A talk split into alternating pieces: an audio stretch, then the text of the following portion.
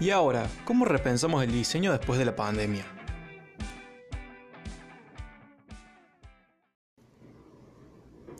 Hola, sean todos bienvenidos a la segunda edición de Diseño y Contonada. Quien les habla soy yo, Alberto Peralta, y hoy como les prometí la semana anterior, les traje todo el tema relacionado al Design Emergency y a cómo el diseño se fue adaptando a la pandemia. Empecemos. ¿Qué es el Design Emergency? Design Emergency nació en un perfil de Instagram, pero es más que nada un movimiento, está fundado por Alice Rostorn y Paola Antonelli. Alice es una crítica de diseño muy reconocida y Paola es la curadora del MoMA. ¿Qué pasa en este perfil? En este perfil a gente relacionada con el diseño y cómo están trabajando ellos con la pandemia. Todas las semanas hay entrevistas. Estos directos están muy buenos, abren muchísimo la cabeza. Son directos de media hora. Lo único que están en inglés, así que el que no conoce inglés o no tiene, no entiende, se le va a complicar verlos. No he encontrado en ningún lado donde los resuban o los traduzcan, así que es una lástima, pero, pero bueno, es lo que hay. En estos hablan de diversos temas, generalmente hay entrevistas. Una de las entrevistas que más me gustaron fue no hace mucho, cuando estaban entrevistando a un diseñador de Nueva Zelanda y cómo él había tomado todo el tema de comunicación del, eh, la comunicación sobre la información del coronavirus o cómo tomar, cómo informarle a la población todo el tema de la pandemia, los cuidados, todo lo que tienen que tener. Es bastante interesante cómo lo aborda este, este diseñador, que no me acuerdo el nombre, pero es, muy interesante. ¿Por qué? Porque el tipo te dice, es un tema grave, pero no podemos ponerlo demasiado grave para no llegar a un estado de alarma en donde la población o la, civilización colapse por una, por una alarma, cuando el problema no, está, no es tan grave. Si bien es un problemón, porque esta enfermedad es un problema gigante para toda la, la humanidad, pero en ciertas localidades, en ciertas ciudades, en ciertos puntos no es tan grave como en otros. Así que cómo fue el criterio de él para abordar toda la comunicación, se los recomiendo, es muy bueno. En otras ediciones también se habla sobre el simbolismo, cuáles son los símbolos de esta pandemia, cuáles consideran ellos que son los símbolos. Creo que todos podemos decir que el principal símbolo es la imagen del virus, la imagen icónica que está por todos lados, pero también hay otros símbolos. Yo creo que un símbolo muy importante también es el de la conciencia social o la concientización que hemos tenido en estos últimos, en nuestro caso, 100 días, de pasar de estar a una, en una proximidad o en una cercanía a una distancia con todo el mundo usando cubrebocas, todo el mundo tomando los recaudos, todo el mundo con máscaras. Esa ha sido, yo creo que en nuestra ciudad, si se quiere decir, en Córdoba, ha sido el tapabocas una cuestión bastante simbólica, bastante reconocida y reconocible de la pandemia. Porque los cordobeses, seamos realistas, somos bastante cercanos entre nosotros y llegar a un punto de distanciarnos, a un punto de todo el mundo usar cubrebocas, desde chicos de 4 o 5 años hasta gente de 80, 90, es un símbolo importante, es, un, es una imagen muy fuerte y que va a quedar grabada por los años. No sé ustedes cuál consideran que es el símbolo más fuerte que han vivido o que viven ustedes sobre el tema de la pandemia, o cuál consideran un icono clave que definiría esta situación o este margen de tiempo. Por favor, déjenmelo en los comentarios, mándenmelo por Instagram, así, así podemos charlar. Siguiendo, quería y sacando algunas ideas, robando ideas o extrayéndolas de estos tantos Instagram Lives que, que he tenido el agrado de ver, eh, me surgieron dos conceptos bastante importantes, tanto para el diseño como para que sean escuchados en otros contextos más de salud, si se quiere, que es el tema de la mutación o la adaptación. Cómo ha ido mutando todo desde el diseño hasta el virus, hasta si se quiere ciertas actitudes o actividades sociales, o adaptándose a los nuevos criterios, a los nuevos condicionantes que tenemos. Primero, ¿cómo fue mutando el diseño a lo largo de la pandemia? Y esto es una visión muy personal, muy subjetiva si se quiere, una visión propia, que puede ser compartida o no, pero yo creo que el diseño se fue modificando entre fases. Tenemos la primera fase en donde fue una readaptación de lo que había, fue donde se vio muy fuerte todo lo que es el movimiento DIY, el movimiento de la producción rápida, de la producción casera. Eh, acá les comento una, una cosa que, he visto, mucha gente salió a hacer máscaras, ya sea impresas o ya sea con lo que tenía en la casa. Me incluyo, eh, visto que iban a, se iba a abrir o reabrir o intentar reabrir la circulación, vi que mucha gente no tenía el acceso a una máscara y me puse me puse a la obra a buscar máscaras por Pinterest, por donde sea, en una tarde y llegar al diseño de una con las plantillas, con un video explicativo, todo eso en una actividad de una tarde. Que eso está eh, un video ahí en mi Instagram personal. Si quieren pasar a verlo, es Alberto Peralta Design. Ahí está, pueden, pueden encontrarlo.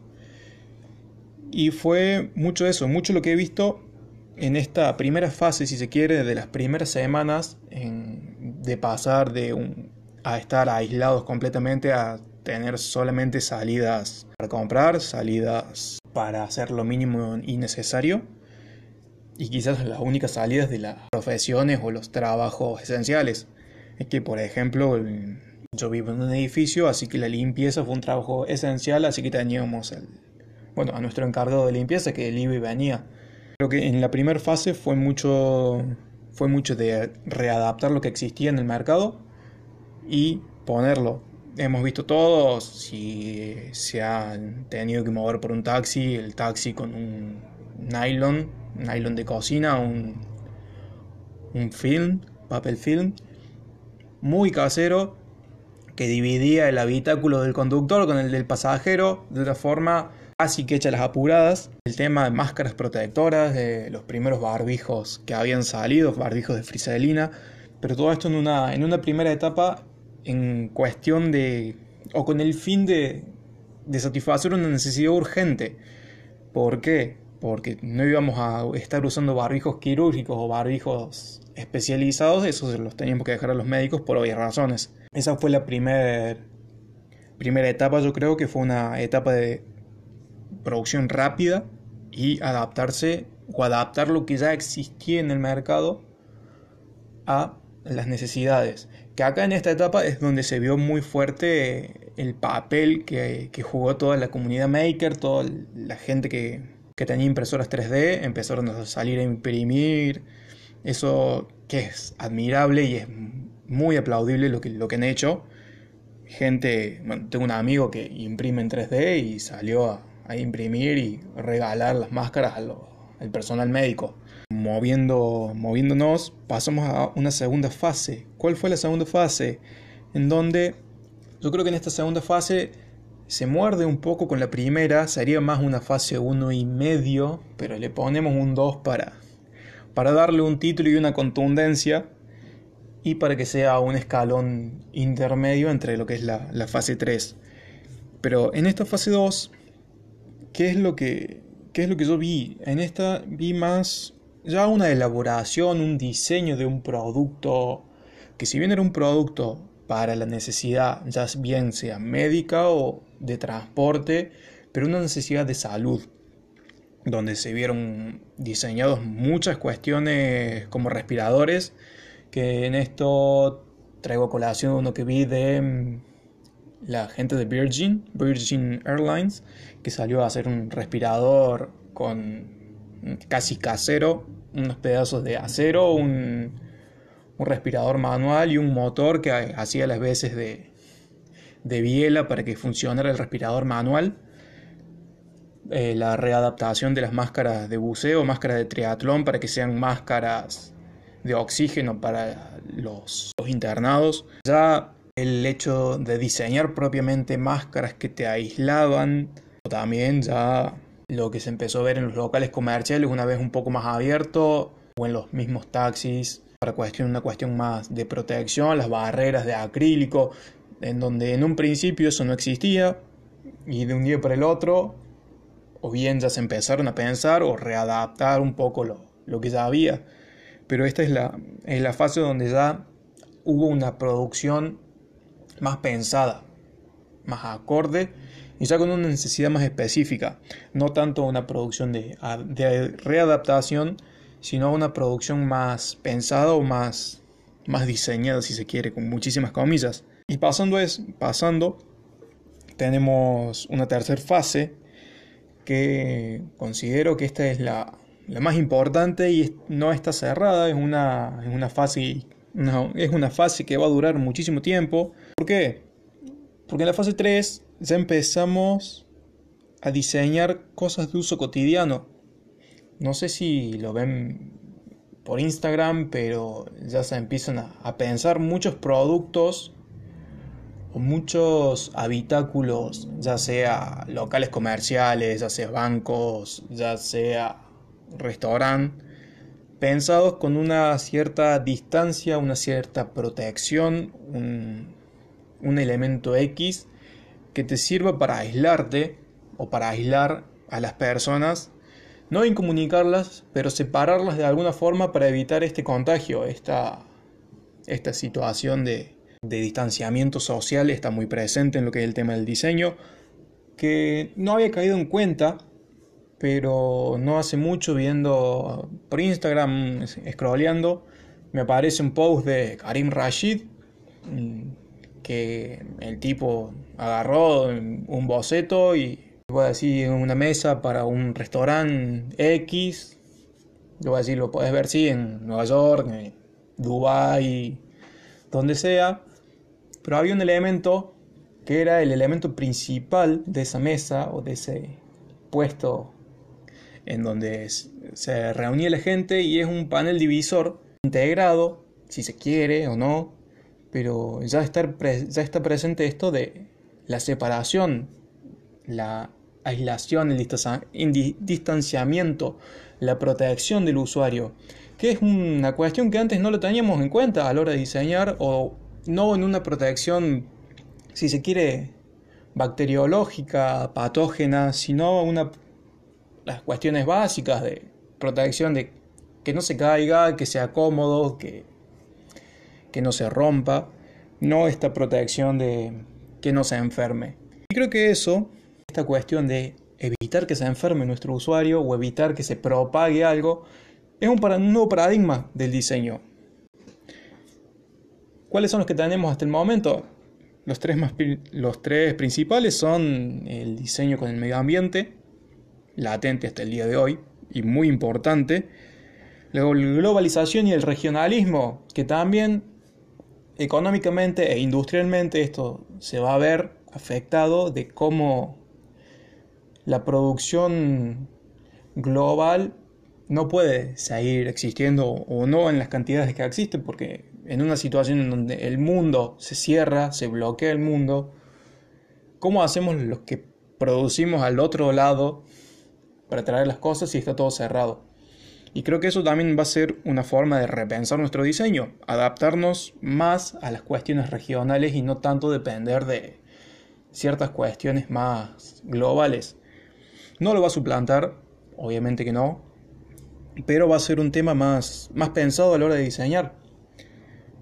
Otro paradigma que también tenemos es la gestión en el diseño, pensar el, el diseño no en los términos como estamos acostumbrados, de que sea ergonómico, que sea morfológicamente bello, sino los temas de cómo nuestro diseño afecta a la empresa o cómo está relacionado nuestro diseño con la empresa, cómo podemos explotar los potenciales de la empresa.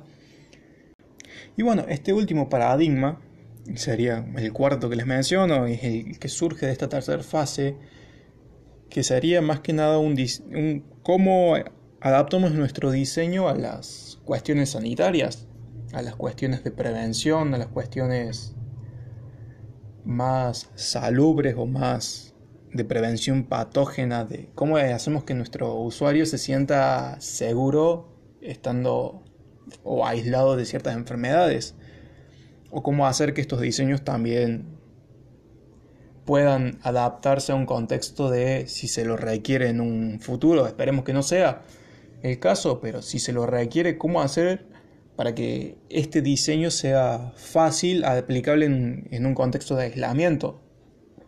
Por ejemplo, los otros días pasaba frente a un McDonald's, eh, el McDonald's de Plaza España, quienes sean de Córdoba entenderán, lo conocerán, pero es un McDonald's céntrico donde el primer piso son todas mesas empotradas en el piso.